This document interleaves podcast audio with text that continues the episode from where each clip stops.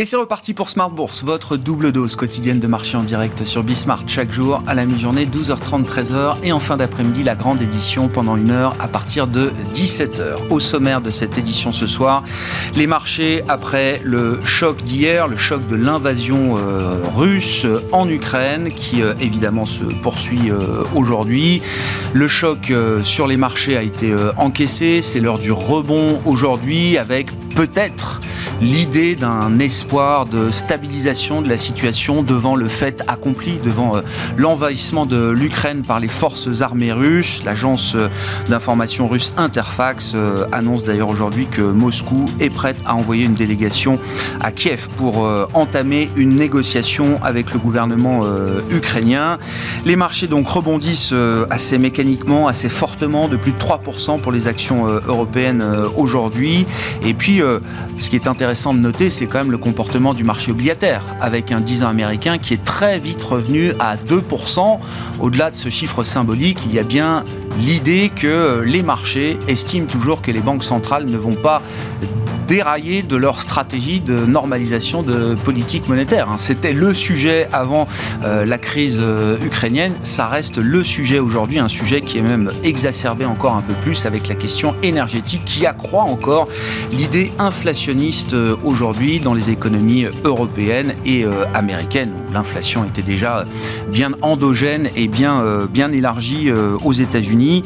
Donc 2% sur le 10 ans américain avec des réunions de banque centrale qui vont très vite reprendre Le 10 mars prochain, je le rappelle, pour la Banque Centrale Européenne, qui est peut-être dans une situation un peu différente de celle de la Fed aujourd'hui, avec un risque économique beaucoup plus direct à gérer en lien avec la crise ukrainienne. Voilà pour les sujets avec nos, nos invités, dont nous allons discuter avec nos invités de Planète Marché dans un instant. Et puis comme chaque dernier vendredi du mois, le dernier quart d'heure sera consacré à un exercice de pédagogie, de décryptage économique avec l'économiste Michel Rumi, associé de SPAC, plateforme qui vise justement à démocratiser l'accès à l'information euh, économique qui vise également à promouvoir l'éducation financière. Michel Rumi parlera avec nous ce soir de la question des droits de succession, un thème de campagne dans cette euh, période d'élection présidentielle française. Rendez-vous donc à 17h45 pour euh, ce décryptage écho autour de la question des droits de succession.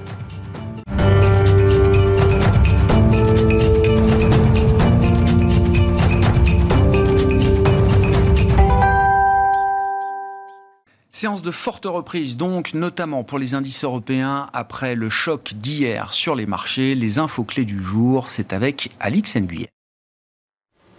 Après l'onde de choc sur les marchés, la bourse de Paris confirme son rebond. La version au risque d'hier laisse désormais place à plus d'attentisme. Wall Street, pour sa part, évolue sans tendance claire. Si l'intervention russe en Ukraine et les sanctions occidentales contre Moscou entravent les projections quant à l'économie mondiale, il semblerait que le marché se soit calmé du fait du constat de sanctions moins fortes qu'anticipées à l'égard de la Russie. On relève que les pays occidentaux ont ciblé avec plus de sévérité les banques et les publiques sans aller jusqu'à couper Moscou du système banquier international SWIFT. Et puis Washington n'a pas non plus souhaité viser directement les exportations de gaz et de pétrole russe. Le président ukrainien Volodymyr Zelensky a pour sa part appelé les Occidentaux à durcir les sanctions contre Moscou et à renforcer leur aide militaire.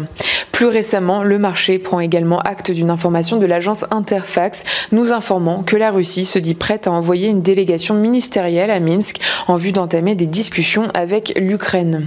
Sur le plan macroéconomique aux États-Unis, l'indice Core PCE des dépenses de consommation personnelle a accéléré à 5,2% sur un an en janvier, soit l'augmentation la plus forte sur 12 mois depuis 1983.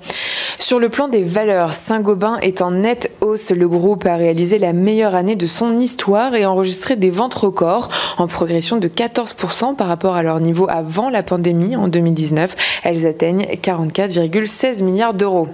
A contrario, Valeo décroche du fait de prévisions nettement inférieures aux attentes. L'équipementier automobile a présenté son nouveau plan stratégique. Il vise à porter sa marge d'EBITDA à environ 14,5% à l'horizon 2025. Le groupe va également céder pour 500 millions d'euros d'actifs non stratégiques en valeur afin de se désendetter. Et puis Casino chute sous l'effet d'une annonce du groupe selon laquelle son repositionnement sur les formats de magasins les plus porteurs a entraîné une augmentation de sa dette financière brute en France. Tendance, mon ami, chaque jour à 12h30 et 17h avec Alix Nguyen dans Smart Bourse sur Bismart.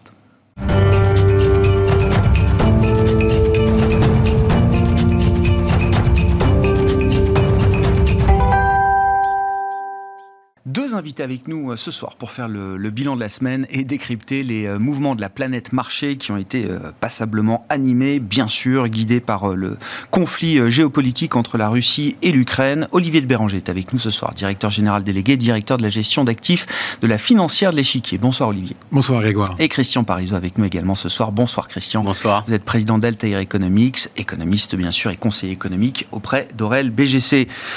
commentaire très libre évidemment sur euh, la situation hein, dans les dimensions qui nous intéressent, économiques, financières, euh, monétaires. On voit bien que le sujet clé pour euh, l'économie en général, c'est la question des prix de l'énergie, derrière le conflit ukrainien, bien sûr. C'est donc la question de l'inflation, c'est donc la question toujours de la réaction des banques centrales. Et je le disais en introduction, de voir pour moi le 10 ans américain à 2%, ça montre bien que l'histoire ou les sujets de préoccupation qui prévalaient avant la crise ukrainienne restent les mêmes aujourd'hui pour les investisseurs, à savoir que les banques centrales vont devoir normaliser ou entamer leur normalisation monétaire comme cela été prévu. Est-ce que vous êtes d'accord avec cette idée aujourd'hui, euh, Christian? Oui, bah, les banquiers centraux ne sont plus nos amis. Hein. Ils sont pas là pour être un filet de sécurité, quoi qu'il arrive, quoi qu'il en coûte. Et là, euh, c'est là où on voit qu'ils ont vraiment plus beaucoup de marge de manœuvre, quoi. Parce que même si on peut penser qu'une très forte hausse, un choc énergétique, comme on le subit aujourd'hui, c'est plutôt récessionniste. On va dire que c'est plutôt quelque chose qui va impacter euh, forcément la demande intérieure. Hein. C'est une taxe qu'on prélève sur les consommateurs, sur les pays euh, qui importent le pétrole, et donc c'est forcément négatif théoriquement sur l'activité. Seul problème, c'est que ça intervient dans un environnement où on a quand même des tensions très fortes sur les marchés du travail, que on est toujours en train de se dire il va y avoir des hausses de prix beaucoup plus généralisées, les effets de second tour, parce que de ces hausses de, l'énergie, on a forcément des hausses de prix, des coûts de transport, de différents éléments qui vont entraîner forcément des hausses de salaire. Et donc aujourd'hui, les banquiers centraux, même si, vous ne croyez pas en une boucle prix-salaire, ils peuvent pas baisser leur garde. C'est-à-dire ils peuvent pas dire c'est seul. Ah, ils auront ce discours. Hein. Madame Lagarde va nous dire oui, mais attention euh, il n'est pas évident que ça pèse pas sur la croissance à moyen terme de l'Europe. Donc on va rester prudent, on va pas faire de 0,3, 0,40 points de, croissance peut-être en moins cette année. C'est l'estimation que fait la BCE du coût de la crise ukrainienne. Sauf si les entreprises remontent leur prix de vente, remontent les salaires, et dans ce cas-là, on a une cette boucle prix-salaire qui s'auto-entretient, qui s'accélère, et donc elle peut pas baisser sa garde. C'est-à-dire qu'elle peut dire oui notre scénario dit que ça va se calmer quand on aura fini ce choc et que derrière c'est plutôt négatif pour la croissance. Mais d'un autre côté, je peux pas dire je vais donc soutenir la croissance parce que là on va lui dire mais attendez vous n'avez pas regardé les indices de prix,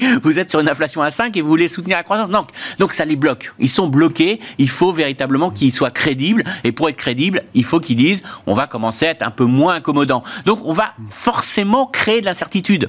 C'est-à-dire que même s'ils y croient pas, même s'ils pensent que le scénario c'est de la stagflation demain, même si on on va dire, on se fait le scénario du pire, euh, que ça va peser très clairement sur la croissance européenne, ils peuvent pas aujourd'hui avoir un discours trop accommodant, parce que si c'est pas le cas, et si véritablement on va vers une surchauffe, eh ben là, ils seront pris à contre-pied. Donc ils sont obligés paradoxalement, de nous dire je ne vais pas être un filet de sécurité pour les marchés. Hmm. S'il y a ce risque, prenez-le aujourd'hui, prenez en charge, intégrez ce risque économique et nous, on agira en conséquence. Alors naturellement, on va avoir les banquiers centraux qui vont nous dire, mais on agira en fonction des indicateurs économiques, vous inquiétez pas, on sera réactif. Mais derrière, en gros, ils n'enlèvent pas l'incertitude. Et c'est ça banques centrales.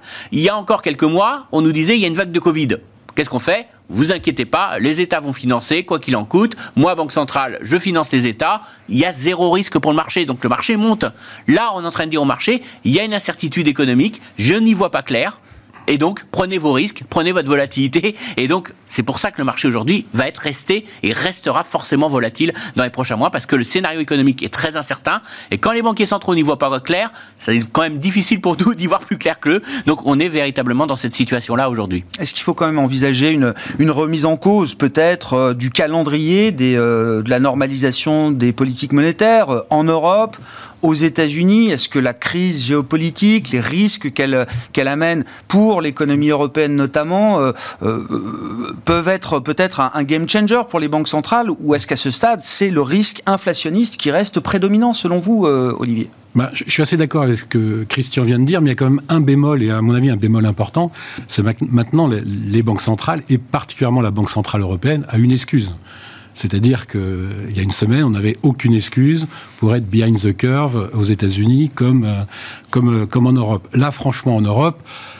le discours des banquiers centraux continuera à être plutôt euh, agressif, plutôt dans on va normaliser, plutôt dans on va sortir d'une situation de taux négatif qui n'est pas normale et qui a, à long terme est préjudiciable à tous les acteurs économiques mais peut-être qu'on n'est pas à ce meeting prêt, peut-être qu'on peut attendre un petit meeting de plus pour vérifier. Donc moi quand même, ce qui me, ce qui me semble être clair pour l'Europe, c'est qu'il y a euh, en quelque sorte le joker de, hmm. la crise géopolitique pour euh, retarder ce que le marché anticipait. Donc ça quand même, je pense qu'il faut, euh, il faut en être conscient. Et le, titre de la chronique, c'est après le choc. On est juste au tout tout début du choc. C'est-à-dire qu'on que on est en train de de se demander si le rebond du marché aujourd'hui, c'est parce que euh, bah, comment dire, les, intervenants euh, ont trouvé euh, soit Joe Biden tellement fort que la crise s'est arrêtée hier soir après son discours et que les sanctions sont suffisantes pour arrêter Monsieur Poutine, soit, et c'est ce que dit la courbe des, taux américaines,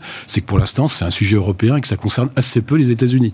Donc, moi je crois qu'il faut être un peu plus prudent sur la sur la banque centrale européenne, parce que là, elle a elle a ce joker dans son jeu de j'attends un peu pour voir quelles sont les, les conséquences de la hausse des prix de l'énergie sur le, côté récessif évident d'un tel choc sur les matières premières et l'énergie. Et donc, si on suit cette idée-là, Olivier, alors que le 3 février dernier, on avait vu la Banque Centrale Européenne reconverger d'une certaine manière avec euh, la position, le réglage, la communication de la Réserve fédérale américaine, on pourrait avoir une, à nouveau une séquence de, de divergence, une Fed qui resterait euh, bien ancrée sur son chemin de normalisation politique monétaire avec une première hausse de taux euh, prévue courant mars, 25 points de base sans doute, mmh. et une BCE qui reporterait, mais ne ne supprimerait pas cette idée de normalisation bah, Moi, il me semble que le discours va pas tellement changer, mais les actes peut-être. D'ailleurs, vous venez de dire 25 points de base.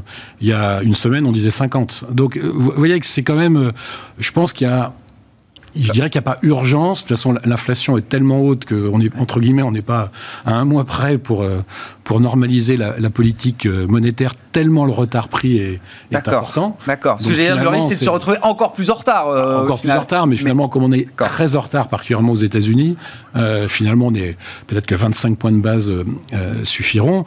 Et puis euh, aussi quand même, et ce qui est quand même le, le plus probable, c'est qu'on n'en sait rien ce qui va se passer dans les jours et les semaines qui viennent. Et que bah, au gré de, de l'information euh, qu'on aura sur la géopolitique, peut-être qu'il y aura ou euh, un retour à ce qu'on pensait avant la crise, ou alors un peu plus de, bémol mis sur, le, sur les politiques. Mais moi, ce que je crois, c'est que le, discours, en revanche, ne va pas beaucoup changer. Il va rester assez dur, assez normalisation. Après, dans les faits, peut-être que la, la violence des, des, coups sera un petit peu moins importante. Hmm.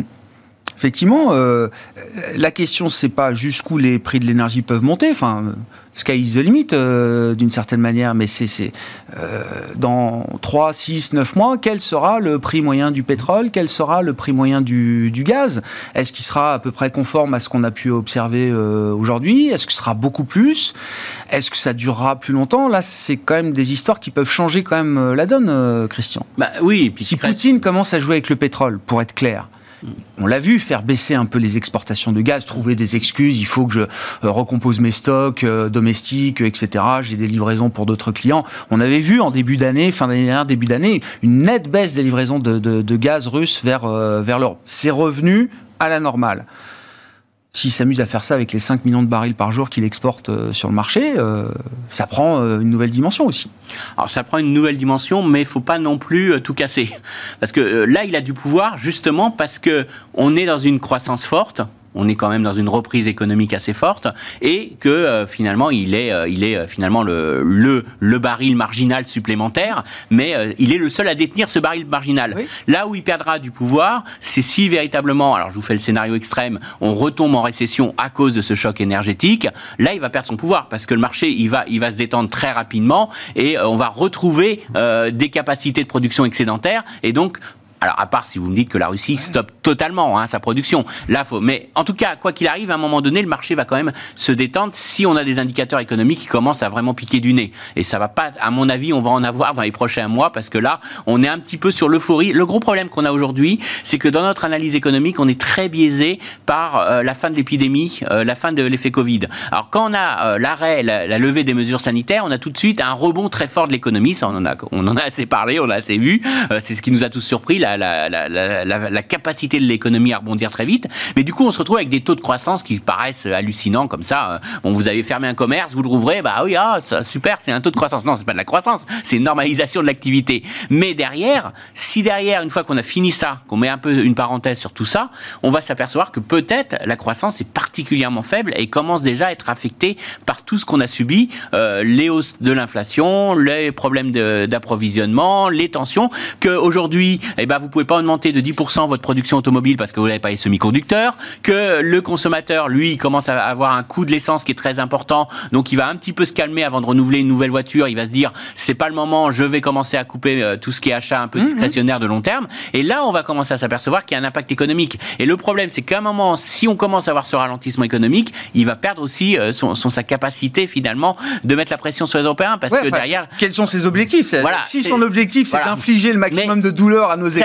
Ça, c'est tout le problème. Il a un levier. Euh, il a un levier, oui, mais il veut pas non plus. Il a besoin aussi. Donc, tout des, moi, à mon avis, il va, il va utiliser plutôt ce levier pour dire aux Européens ne venez pas trop durcir, faites, faites, euh, faites vos discours, dites que vous m'avez sanctionné, mais derrière, n'allez pas euh, couler mon économie parce que moi je peux couler votre économie. Donc ça sera un jeu diplomatique. Alors on va, on, va, se, on va se réunir, on le fera peut-être pas officiellement devant les caméras, mais en gros il va dire, euh, je vous, je vous coupe pas l'approvisionnement en pétrole, mais voilà. mais ce sera un autre étage de la crise. Ce sera un autre étage, négociation. Mais il va gagner du temps. Parce que si, si euh, aujourd'hui il envahit l'Ukraine, qui met son gouvernement fantoche euh, en Ukraine, eh ben, pour lui, politiquement, c'est gagné. Et puis derrière, il va dire aux Européens, oui, vous m'avez sanctionné, vous êtes méchants. Et puis bon, on négociera quelque chose, à mon avis, euh, qui est acceptable pour tout le monde. de toute façon, ce qui est clair, c'est qu'aujourd'hui, l'Europe doit gagner du temps. Faut que l'Allemagne se désensibilise du gaz russe. Et ça, cette désensibilisation. de ce point de vue-là, ça veut dire gagner des années de on temps. Est d'accord, on est d'accord. Non, mais on est d'accord. Mais on est d'accord. Ils ont. ça qu'entre temps, en quelques mois, s'ils nous met le baril à 150 dollars pendant trois mois. C'est pour ça que je pense qu'il y aura une négociation européenne, pas forcément dit clairement. L'Europe va dire je sanctionne la Russie, vous êtes euh, un méchant. Euh, et puis derrière, on va on va négocier quelque chose, euh, des sanctions, mais pas trop violentes. Et parce que si on veut, on peut bloquer l'économie russe. Faut quand même le dire. Là, là, le marché est rassuré parce que mais s'il avait voulu vraiment Biden, il bloquait tout ce qui est exportation d'équipements pétroliers ça, ça, a réglé le problème. On, supprime tout ce qui est exportation de semi-conducteurs. Ça veut dire que toutes les usines en, Russie s'arrêtent. vous avez l'illustration à ce qui se passe dans l'automobile avec une pénurie. Je vous laisse imaginer si du jour au lendemain les usines russes ne reçoivent plus un seul semi-conducteur. Donc il y, a des, ça, on peut. Quel est le niveau de sacrifice que Vladimir Poutine est prêt à faire subir à sa population? euh, D'accord. Mais, depuis dix ans, la Russie, c'est quand même à trouver des dérivatifs. mais à trouver des euh, dérivatifs, mais sur euh, certains éléments, quand on regarde ce qu'importe la Russie aujourd'hui, il y a des éléments qui sont substituables. C'est vrai que bon, l'un des gros avantages qu'a la Russie aujourd'hui, c'est qu'ils exportent. Euh, c'est pas des, des, des, c'est pas un pays important dans notre commerce extérieur. C'est un tout petit poids, mais ce qu'il exporte est peu substituable par d'autres pays. Donc ça, c'est sa grande force. Mais après, quand on regarde dans le détail, il importe énormément de biens et surtout des biens de consommation. Alors tout ce qui est biens de consommation, il va aller voir la, Chine, il n'y a pas de problème. Mais par contre, quand on regarde un petit peu plus dans le détail, dans certaines composants, il dépend énormément dans tout ce qui est composants électroniques de l'Europe. D'accord. Donc c'est pour ça que les États-Unis ont vraiment tapé. Et c'est pas. Alors ce qu'il faut bien comprendre, c'est que la Chine produit aussi des semi-conducteurs, etc.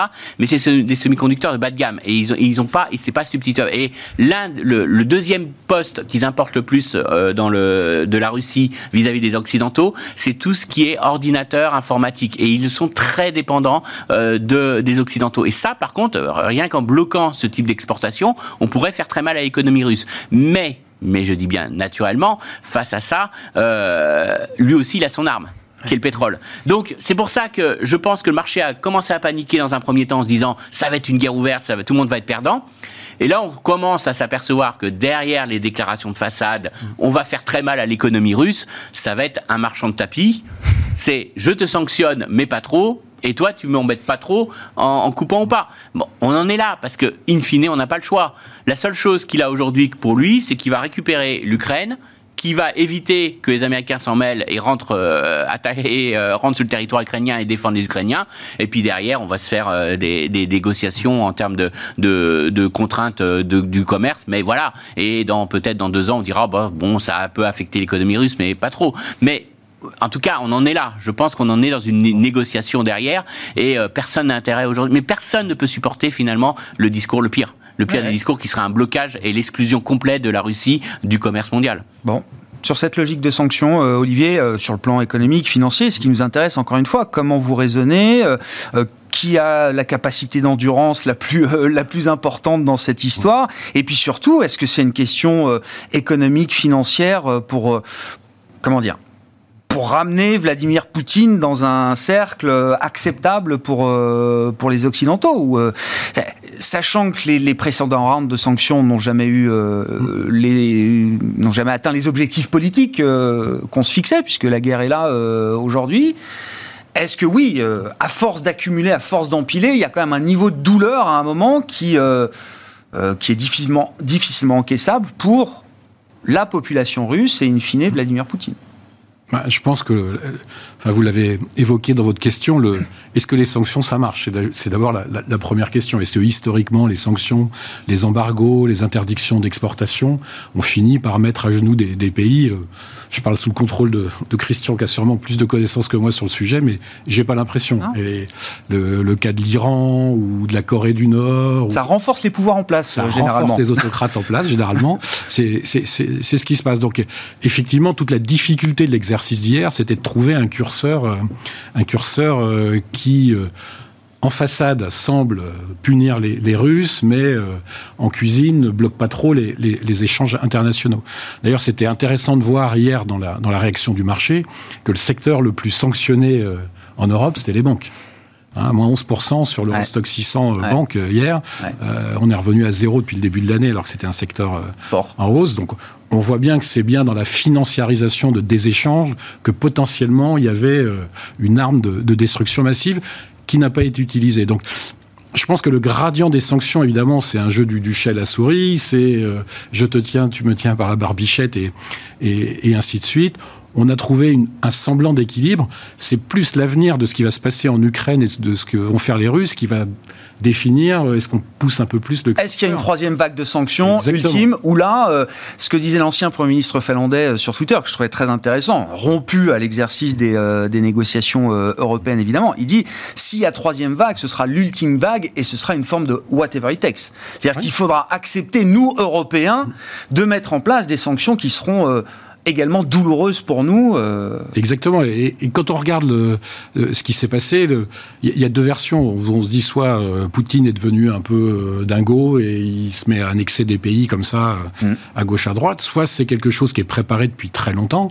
Et quand vous regardez bah, la structure des échanges russes, alors toujours très en, en faveur de l'Europe, mais quand vous regardez aussi les, je sais pas moi, les réserves de, les réserves de la Banque centrale russe, c'est impressionnant. Hein. Mais oui. Il y a 10 ans, il y avait 200 milliards de mais oui, c'est 700, 700, 800 aujourd'hui. Ah, bah, sur le, dollar, il n'y a plus rien. il reste oui, c'est fini. Hein, oui, euh, ils peuvent complètement dédollarisé. Évidemment. Ça, ça sert à rien. Donc, euh, il y a quand même des, des, choses où on sent que c'est quand même très préparé. Ah bah, et que, bah, forcément, mettre le curseur trop loin dans les sanctions, c'est probablement s'exposer à une rétorsion, euh, à une rétorsion importante. Et puis, euh, il y a, euh, même si l'économie russe euh, va mal, la, dette de la Russie, c'est quoi? C'est même pas 20% du PIB. Donc, 18%. Donc, de toute façon, ils ont, en, gros, ils ont les moyens de leur politique. Ah, mais oui. Et pour le moment, là. C'est ce qui a changé depuis 2008. À terme, probablement pas. C'est-à-dire qu'effectivement, je pense que si l'Europe ne décide pas de, se désensibiliser aux, 40% de fourniture de gaz russe ou aux 25% de, pétrole, ce serait quand même une drôle d'idée, mais je pense qu'ils vont le faire. Mais comme on le disait tout à l'heure, il faut 10, 15, 20 ans pour commencer à le faire. Donc le, curseur des sanctions, il était difficile à, à, mettre de manière un peu plus violente contre, contre la Russie, de, de mon point de vue. Alors, il y a quand même des nouveautés. Le fait qu'on tape directement les actifs de Vladimir Poutine et du ministre des Affaires étrangères russe Sergei Lavrov, ça c'est une première, visiblement d'aller euh, attaquer directement les actifs de, Poutine. Alors encore faut-il les trouver, hein, parce que j'imagine qu'ils sont pas euh, sur les comptes courants des banques américaines, évidemment. Euh, ça, c'est quand même un premier point. Et puis, alors, euh, soulevé par euh, Olivier, l'idée que la, la finance devient un canal diplomatique. Moi, c'est un peu comme ça que je vois SWIFT. Donc, cette idée, cette grande messagerie interbancaire qui réunit et qui facilite les échanges et les transactions, euh, paiements et, autres euh, au niveau de la finance euh, mondiale. On refuse pour l'instant de débrancher la Russie de SWIFT parce que ça n'aurait finalement pas d'impact ou parce que c'est un impact qui est réservé pour un tro- troisième round de, sanctions. Qu'est-ce qu'on peut dire à ce sujet-là, Christian? Alors déjà, d'une part, débrancher, c'est pas si facile que ça. Parce qu'on a débranché la Corée du Nord, on a débranché l'Iran, Ouais. et on s'est aperçu qu'il y avait quand même encore euh, des, des entités iraniennes ou de Corée Bien du sûr. Nord qui utilisaient SWIFT. Oui, Donc, parce que c'est une messagerie. Voilà, On peut, euh, on peut continuer c'est de pas- faire des paiements. C'est pas si, facile que ça, hein, parce qu'on a toujours l'impression qu'il suffit d'appuyer sur un bouton et puis que c'est fait. C'est faut, faut trouver les entités, les isoler, et ce sont des pays qui ont quand même une certaine habitude à contourner les choses et je pense que connaissant les capacités des hackers russes euh, ils ont une capacité aussi à, à- à contourner certaines choses euh, et on sait en plus que la Russie a mis en, en place Mais son oui, propre système toujours cette idée de préparation. Donc, voilà, donc attention, euh, c'est pas euh, Bon. on-off. hein. Déjà, il y a une histoire d'efficacité. Maintenant, en plus, le gros problème, c'est que c'est pas neutre pour tout le système bancaire. Ah Parce que vous avez une créance vis-à-vis d'une entreprise russe, eh ben, vous pouvez vous asseoir dessus. Donc le gros Il y problème. a 30 milliards d'expositions Voilà, des voilà. banques euh, étrangères Voilà, à la et, Russie. voilà, et euh, derrière ça, c'est aussi des entreprises. Ah bah, bien sûr. Vous avez, vous avez euh, votre fournisseur, vous avez fourni à la Russie, vous avez vendu des choses, vous n'allez pas être payé. Donc derrière, c'est une perte nette pour votre entreprise. Donc attention, euh, la conséquence est vraiment dans les deux sens. hein. Donc c'est pour ça que pour, être honnête, euh, personne n'ose vraiment le faire. Et derrière chose, dernière chose, à partir du moment où vous débranchez Switch, ça veut dire que euh, euh, l'Allemagne ne peut plus payer son gaz à la Russie.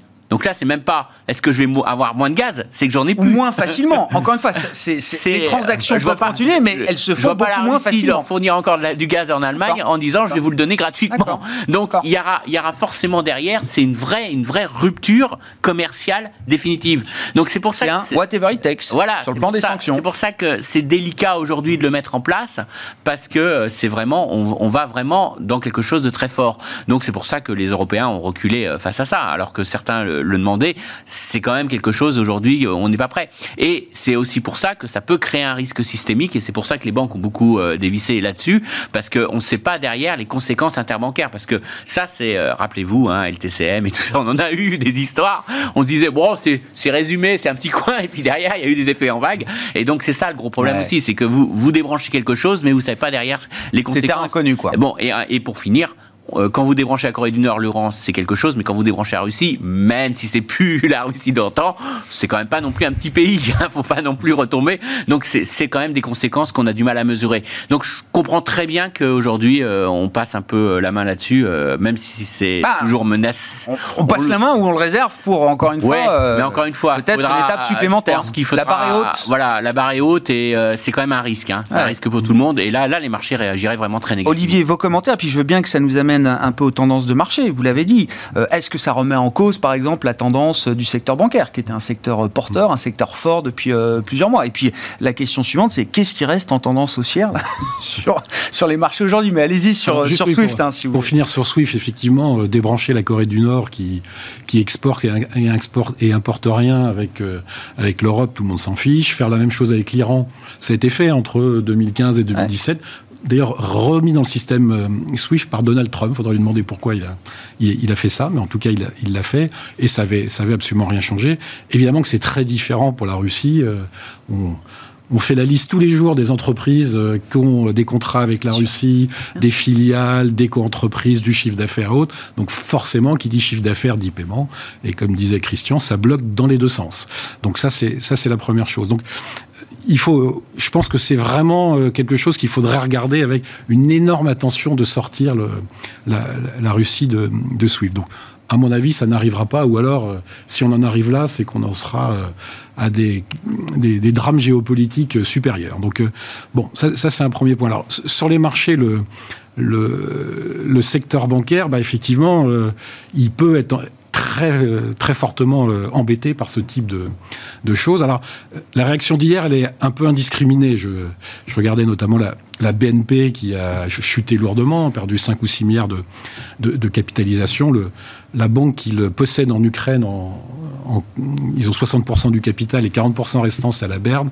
Euh, c'est à peu près 300 millions d'euros de fonds propres. C'est 0,08% des, actifs de la BNP, c'est peanuts. Donc là, on a typiquement plutôt, d'un point de vue, euh, stock picking, une, euh, une banque qui a été injustement sanctionnée par rapport à une exposition qui n'est pas aussi importante que le marché euh, peut, le penser. On vous dit, euh, vous avez la huitième ou la neuvième banque ukrainienne, tout de suite on a l'impression qu'on ouais, de dizaines de milliards d'euros, pas du tout. En plus, c'est une banque qui est fondée, dont le funding est fait localement.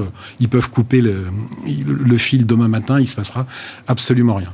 Mais quand même plus de manière à, plus long terme. Vous savez que j'étais un grand supporter du secteur bancaire depuis n'osais vous le rappeler. Depuis euh, un an et demi. Là, je pense qu'il faut prendre des profits. On est à zéro depuis le début de l'année.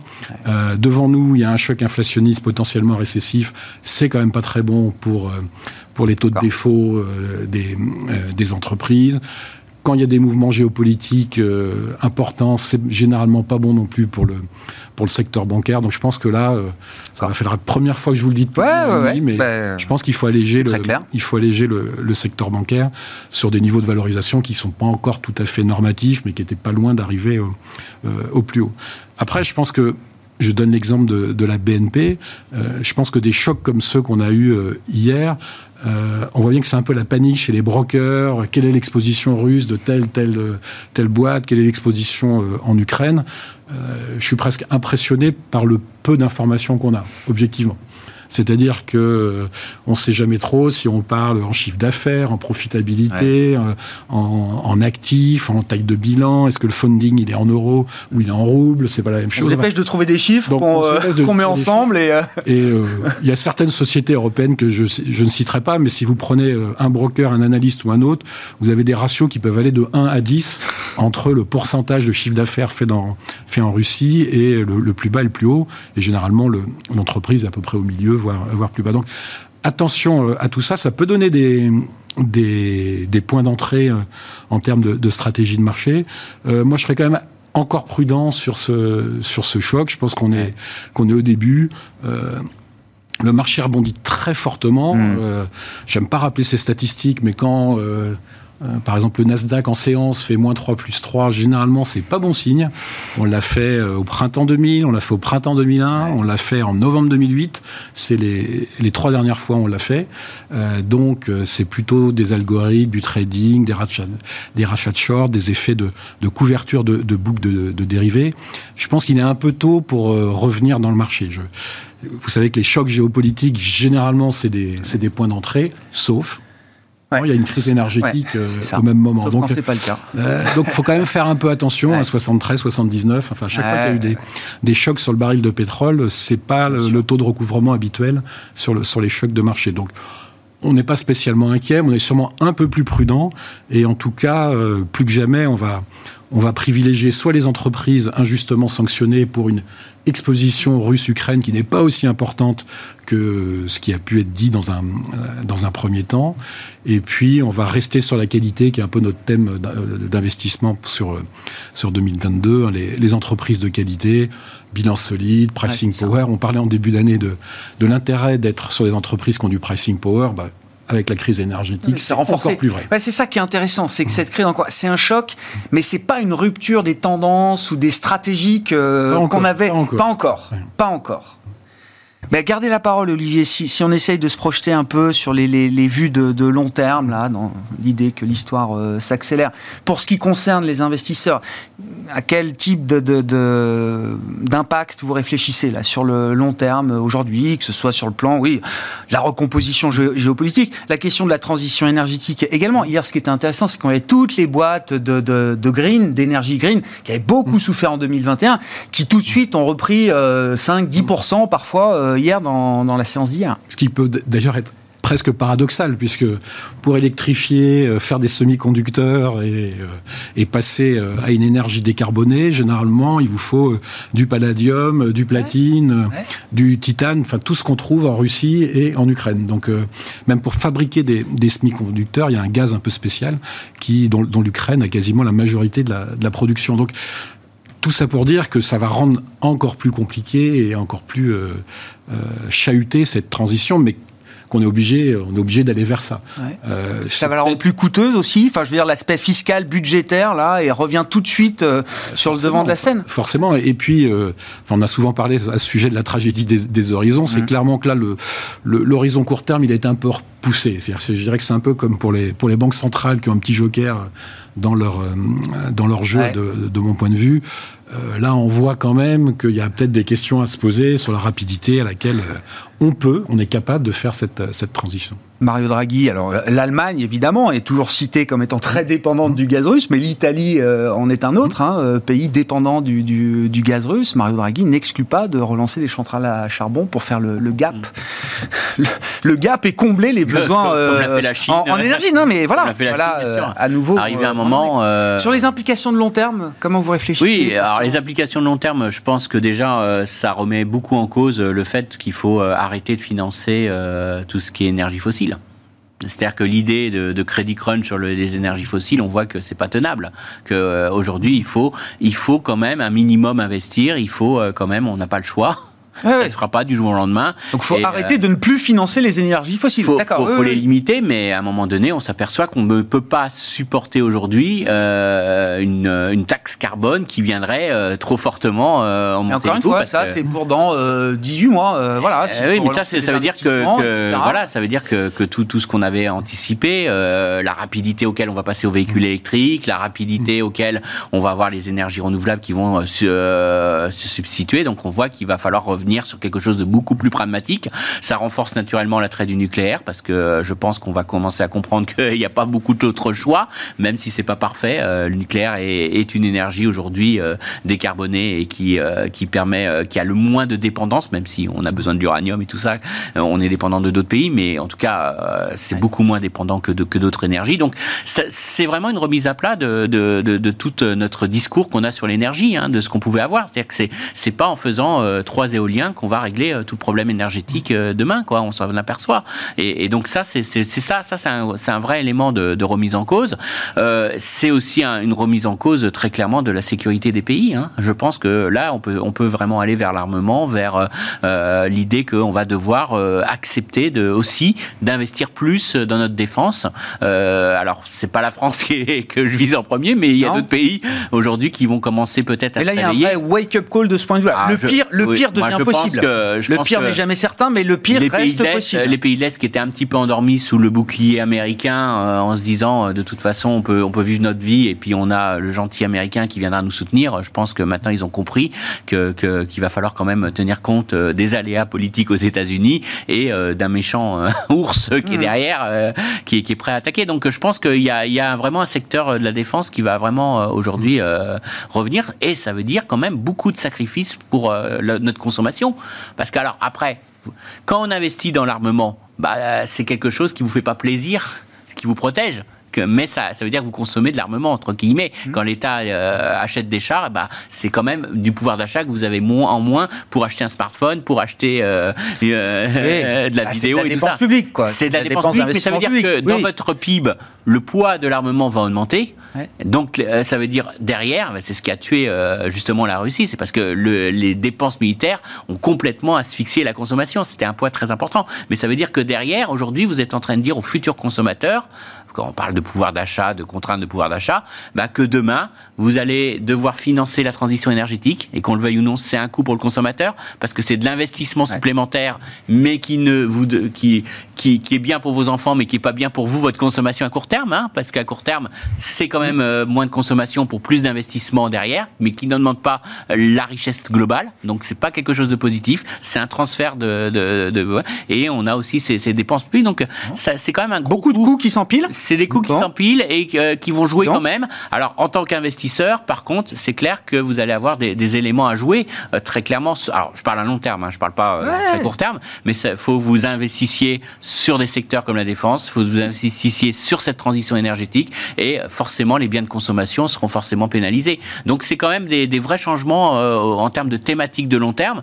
On était dans des thématiques assez simples, vieillissement de la population et tout ça, et là, on s'aperçoit qu'on a des nouvelles thématiques de long terme qui séculaires, bien sûr, euh, et qui sont euh, qui vont complètement changer euh, naturellement le type de croissance qu'on peut avoir dans les prochaines années. Et donc, si on met tous ces coûts les uns à côté des autres, ça veut dire quand même que les banques centrales, on va en avoir besoin dans cet effort, dans cet effort, j'allais dire cet effort de guerre, mais dans cet effort national, européen, etc. Oui, oui, ils auront un rôle, ils auront un rôle de stabilisation et tout ça, mais derrière, faut pas se leurrer. Derrière, c'est du niveau de vie en moins. Enfin, c'est pas euh, comptablement vous consommez de encore une fois, mais vous aurez votre perception de niveau de vie, votre perception de consommation.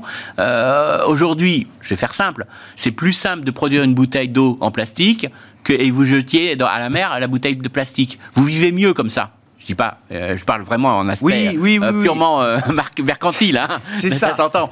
en marque to market, mais pas en marque to planète. Un, instant, pas en marque to planète. Alors que si je vous dis que pour votre bouteille d'eau, va falloir que vous protégiez l'approvisionnement de plastique de pétrole, donc va falloir vous payer pour ça. Ah que derrière, ah va falloir recycler votre bouteille d'eau, donc il faudra quand même payer ah pour ça. Ça veut dire que votre bouteille d'eau va revenir beaucoup plus cher et donc ben, vous, avez moins consommé de bouteilles d'eau. Donc et pourtant vous, vous consommerez la même bouteille d'eau. vous n'aurez pas plus de plaisir à la consommer. Donc ça c'est quand même un vrai choc qu'il faut comprendre, c'est qu'on va sûrement moins bien vivre que nos parents dans les prochaines années à cause de tous ces chocs là. Et ça, je pense que la population n'y est pas encore prête. Mm. Quand on voit les discours politiques aujourd'hui, notamment en France, je pense qu'on n'a pas totalement intégré qu'on va peut-être beaucoup moins bien vivre que euh, ce qu'on a vécu sur les dernières années, parce qu'on a tous ces chocs à, financer. Et encore une fois, la transition énergétique, euh, quand vous faites un investissement dans la transition énergétique, c'est pas de la croissance supplémentaire. C'est-à-dire que vous détruisez d'un côté du capital pour ah créer du capital. Et ça, c'est pas encore intégré non plus dans l'esprit des gens. Donc euh, il y a encore beaucoup de chocs à attendre, donc euh, beaucoup de risques aussi d'instabilité économique derrière tout ça et, et politique. Bon. Et il faut y voir en tant qu'investisseur des opportunités, euh, Olivier? Oui, alors moi je suis moins négatif. Non, oui, oui, c'est pour ça. Sur la transition. Ah c'est l'angle du biseau qui a un peu changé. Ah, bah, il y a un économiste, un investisseur, oui. Il y a quelques années, mais le, la direction elle est claire, il n'y a pas de, il y a, pas de doute. Non, l'autre euh, réflexion, ça me donne sur le, qu'est-ce que ça change à, à long terme dans les, dans les thématiques d'investissement, c'est une, une, question que, enfin, moi je me pose depuis longtemps. C'est, mais est-ce qu'il est raisonnable d'investir en Chine après tout ce qui se ah. passe? C'est quand même ça. Le, moi je trouve la, la conclusion de ce qui vient de se passer. Ça fait plusieurs mois, trimestres que bah, qu'on voit que c'est compliqué, que les valeurs sont attaquées, réglementées, euh, et quand même cette, ce nouvel Eldorado financier qui était le, marché de, des capitaux chinois, euh, on peut quand même se poser la question de euh, ce qui va se passer, puisque sans faire de, de, spéculations géopolitiques, euh, je pense que tout le monde a en tête, après l'Ukraine, c'est Taïwan le, le, le, prochain. Donc je pense que ça, c'est une question qui est encore ouverte, qui est encore sur la table. Je pense que vous dites. Et sur laquelle il va falloir s'interroger, puisque la réponse, évidemment, aura des conséquences importantes. Ouais, non, mais d'accord, ça veut dire effectivement, euh, peut-être arrêter d'être euh, naïf euh, une bonne fois pour toutes. Une bonne fois pour toutes avec l'ensemble des pays qui globalement pratiquent les mêmes politiques à un degré ou, ou un autre. Donc ça, c'est quelque chose de vraiment net. Et je vous rappelle qu'on certains commençaient à dire que la réglementation allait s'arrêter en Chine. Oui. Vendredi dernier, hein, je ne vous parle pas de. Mais je sais bien. On a augmenté, je on, a, baissé la. Et c'était un marché qui, tenait, qui tient bien en relatif, en plus, le marché chinois là. On a, on a réglementé les, livraisons de repas à domicile euh, en, obligeant euh, Meituan à, à, baisser ses marges. Euh, ça ne va pas dans le sens du ralentissement de, de, la réglementation. Et, celle-là, fallait quand même y penser pour réduire la marge que fait le, le, Uber Eats local en livrant ses, ses repas. c'est plus de la réglementation, là, c'est de l'obsession. Enfin là, ce sera quand même un... Parce que euh, le poids, la taille de la Chine euh, par rapport à la Russie mmh. dans le monde, c'est pas la même histoire quand même. Hein. Que se, priver de cet univers d'investissement, c'est pas évident. Et je pense que ça, ça dépendra des. Pas acheter d'actions russes, je pense que ça pose de problèmes à personne. Mais bah, euh, il y a dix ans peut-être, maintenant. Aujourd'hui non, mais. Mais voici c'est une question. Vous dites, on est, on est peut-être dans la situation dans laquelle on était il y a dix ans vis-à-vis de la Russie, parlant de la Chine franchement, j'ai pas la réponse, mais je pense que la communauté des investisseurs va se poser la question dans les, dans les trimestres qui viennent. Merci beaucoup, euh, messieurs, pour euh, vos éclairages sur euh, cette situation compliquée sur les marchés, situation géopolitique toujours très tendue. Bien sûr, ça aura été l'événement cette semaine et hier, donc le choc de l'invasion de l'Ukraine par la Russie. Merci beaucoup, messieurs, d'avoir partagé vos réflexions et vos analyses avec nous ce soir. Olivier de Béranger, directeur général délégué, directeur de la gestion de la financière de l'échiquier, et Christian Parizeau, économiste, président d'Altair Economics et conseiller économique auprès d'Aurel BGC, étaient les invités de Planète Marché. Thank you.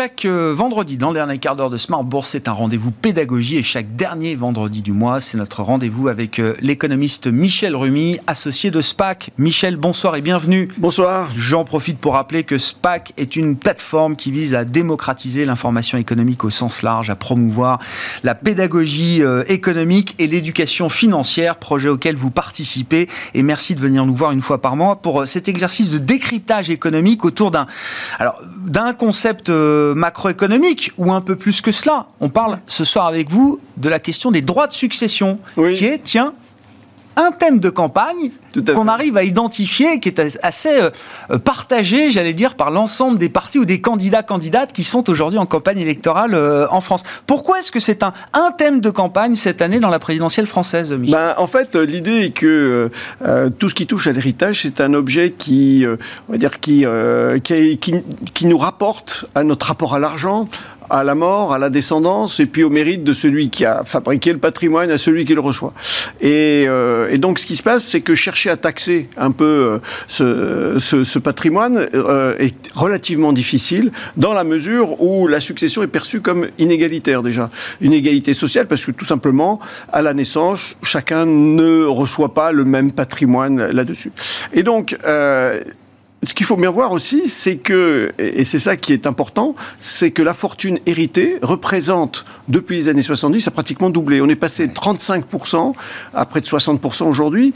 Et un chiffre encore qui est un peu plus, on va dire, euh, euh plus marquant, c'est que l'héritage euh, moyen des 0,1% des personnes les plus riches, eh bien, représente à peu près 180 fois l'héritage médian, c'est-à-dire 70 000 euros.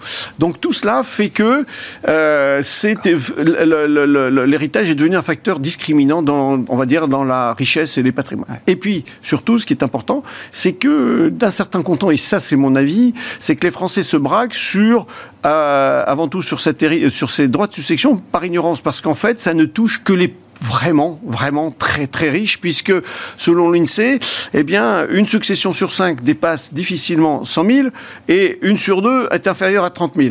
Et donc, euh, et en fait, par contre, au bout de, au bout du spectre, on va dire, il y a 800 individus qui héritent en moyenne 13 milliards. Donc voilà, tout ça, c'est en fait, c'est une idée de, c'est plutôt l'ordre du symbole, beaucoup plus que, on va dire que qu'on soit touché, on va dire. Mais c'est un très bon sujet politique. Ah, tout à et fait. voilà, c'est ça, eh oui, c'est ça qui est, ça qui va toucher, parce que chacun va donner son avis, d'autant plus que l'on sort de la crise sanitaire, où les grandes entreprises, certaines grandes entreprises ont gagné beaucoup, où les inégalités se creusent, et on se dit, ça serait bien quand même de revenir un peu sur, euh, sur ces schémas euh, qu'il faudrait voir. Parce que ce qu'il faut bien voir aussi, c'est que euh, les droits de succession sont à la source d'une inégalité, et donc c'est pour cela. Quoi. Et justement, si on, remet un peu de, de perspective historique, notamment, euh, de quand date l'idée de venir taxer les héritages et les successions euh, Justement, c'est que euh, sous la monarchie, la, succession était très inégalitaire et avec la Révolution française, en fait, à la suite de la Révolution française, en 1791, là, pour gommer ces inégalités, on a créé ce premier impôt, bon, qui était faible, c'était 1%, mais c'était on va dire, initiatique. Et puis, cet impôt est resté relativement bas jusqu'à la euh, la fin de la Troisième République, parce que euh, en, 1901, grosso modo, elle l'a, euh, la, Troisième République l'a rendue progressive. Et donc, on va rester dans, cet aspect-là. Et puis, à partir de la Seconde Guerre mondiale, la Quatrième République, c'est elle qui va commencer à faire des abattements, des exonérations. Tout ça pour, on va dire, participer à l'effort de la croissance qui était à créer. Et euh, on saute habilement, on va dire, jusqu'à euh, des années 80 à 2000. Et là, de 80 à 2000, en fait, il y a l'alternance économique, l'alternance politique, pardon, fait que on n'a pas vraiment réformé cet impôt. On a touché au taux, mais pas vraiment réformé. Et puis, en fait, de façon plus récente, c'est avec Nicolas Sarkozy Mmh. qui, on va dire, va, va réformer, va fixer de, de- des nouvelles règles. Et lors de sa campagne présidentielle, euh, il, prononce même, il se prononce même pour la suppression de, des droits de succession. Et il dit notamment laisser le produit d'une vie euh, de travail à ses enfants, c'est conforme à l'idée que je me fais du travail et de la famille. Il est suivi par M. Hollande, qui, on va dire, euh, ne bouge pas euh, beaucoup, mais il y a beaucoup, ça devient plus complexe. Et les premiers reproches sont que on devient euh, à ce moment-là plus critique sur les, sur les effets néfastes de la complexité. Et dernière chose, plus récemment, Monsieur Macron, euh, en tant que candidat, je précise, euh, lui. Toujours pas, hein. euh, oui, oui. Candidat. euh, En 2016, là, je suis Ah, en sur- 2016. Très bien, très bien, très bien. Je suis en Je pensais que 2016. vous aviez un scoop. euh, pour Oh, je dirais que ça ferait peut-être délit d'initié, on va dire ça comme ça. Et qui lui, qui dit, si on a une préférence pour le risque face à la Ouais. rente, ce qui est mon cas, il faut préférer la taxation. Et Et donc, taxer. voilà. Et voilà. Ben Et donc, bien voilà. sûr. C'est ça qui est important. C'est, des, des, des chapelles économiques derrière qu'on retrouve, hein, euh, avec Tout des à fait. euh, Et- libérales ou moins libérales. Exactement. Et parce que c'est une vision de voir, est-ce que au cœur, est-ce que c'est le travail ou est-ce que c'est les- la Ah rente oui, oui, qu'on travaille? Et, c'est ça qui est important de, de bien saisir derrière. Ça, c'est la situation française. Si on fait un, un rapide exercice de benchmarking, euh, qu'est-ce qu'on retrouve Euh, Est-ce qu'on retrouve à peu près la même idée dans les économies euh, voisines, européennes, développées Voilà. Alors de manière générale, l'approche la plus courante, c'est de taxer le bénéficiaire. Et alors. Qu'est-ce qu'on voit? C'est que première des choses, l'Union européenne ne se mêle pas de ça. Elle dit, de toute façon, ça, ça, c'est souverain, donc chaque État va se débrouiller. Et donc on voit, par exemple, parmi les économies les plus avancées, on va voir le Canada, l'Australie, euh, la Norvège qui ont supprimé les, les droits de succession. Et par contre, à l'inverse, on a la Corée, on a les États-Unis, on a les- le Royaume-Uni qui, eux, vont prélever sur l'ensemble du patrimoine euh, du, du donateur défunt. Et c'est ça qui, qui va changer un peu, ce qui veut dire que euh, si, on est, euh, si on hérite Hmm. d'un Français, c'est pas pareil que si on hérite, on hérite d'un d'un Anglais, on va dire ça comme ça. Et en fait, il y a aussi des, des- des- des pays qui vont avoir des taux progressifs en fonction du montant de l'héritage, et puis d'autres qui vont mis des, taux forfaitaires. Mais là aussi, avec ces taux forfaitaires, il y a aussi des écarts. Hein, Et ça, euh, ça bouge beaucoup. Et donc, je ne veux pas trop jouer là-dessus, mais concrètement, ça peut aller jusqu'à 80% euh, pour euh, la, la, la, la- comment s'appelle, la région de Bruxelles, qui est capitale. Et puis, par contre, on a un taux progressif à 1% au Chili. Donc, Ouais. Ouais, ouais, oui, donc effectivement, Euh, c'est, on, on voit bien l'idée de, c'est un sujet souverain. Ah oui, chaque pays a sa, sa manière de faire. Euh, C'est ça, parce qu'en Ouais. fait, il faut trouver de l'argent là où il faut. Ouais. Parce qu'il faut jouer, il faut montrer le, le- le rôle de l'État. Bon, justement, qu'est-ce qui est sur la table là, chez les différents candidats et candidates à l'élection présidentielle alors, euh, on va avoir deux visions. On va avoir deux visions. Euh, la droite et l'extrême droite proposent d'alléger et de simplifier la fiscalité euh, sur les successions. Alors, rapidement, je vais donner ça par, euh, par point, mais sans vouloir euh, résumer. C'est que donc Marine Le Pen, elle, entend défiscaliser régulièrement les, les dons pardon, et exonérer les droits de succession des biens immobiliers jusqu'à 300 000. Et Valérie Pécresse, elle, supprime les droits de succession pour 95% des Français, d'une certaine manière. Éric Zemmour veut exonérer les transmissions d'entreprises familiales et donations de parents jusqu'à 200 000 tous les 10 ans. Et Nicolas Dupont-Aignan envisage qu'il n'ait plus aucun droit de succession sur la résidence principale. Donc ça, c'est la droite. Mais par contre, on va avoir un- une rhétorique un peu traditionnelle sur la gauche, c'est elle, elle veut augmenter les taxes sur les plus fortunés. Et donc, il faut que les riches payent d'une certaine manière. Et donc, Jean-Luc Mélenchon propose de plafonner les, les- les- les sommes héritées à 12 millions d'euros. Euh, Anne elle, veut abaisser la, fiscalité pour euh, 95 des Français, mais en augmentant celle pour les patrimoines dépassant 2, 2 millions d'euros.